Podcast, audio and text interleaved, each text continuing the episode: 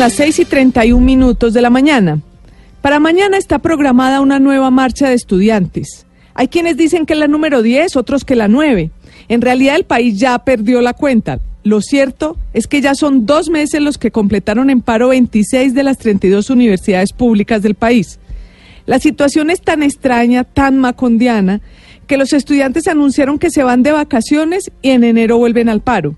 De todas maneras, no es claro si van a hacer la marcha de mañana, porque mientras algunos anunciaron que estaba cancelada, otros le confirmaron a Blue que sigue en pie y que cada universidad verá si a esta altura del año tiene gente para salir a las calles o no.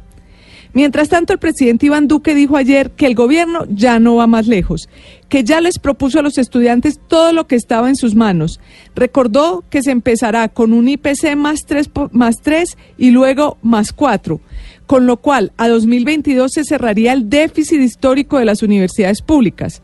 A eso se le suman los 1,5 billones de pesos de regalías para inversión en educación superior. La mesa de diálogo ha tenido nueve sesiones y se han sentado diversos funcionarios del gobierno para explicarles a los estudiantes en qué está el país. Uno de los promotores de las marchas, Alex Flores, se mostró optimista en las últimas horas.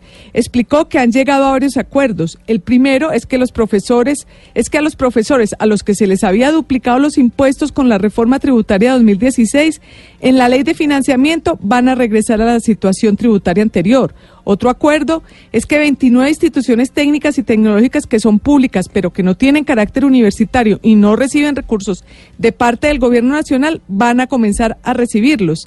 También acordaron la necesidad de una reforma al ICETEX y que la mesa de diálogo se mantenga después del paro para seguir discutiendo la reforma de largo aliento.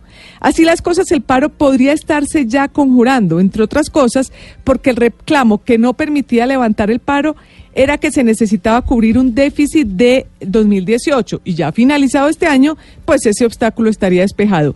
Universidades como la Nacional y la Pedagógica informaron que piensan iniciar clases el próximo 21 de enero.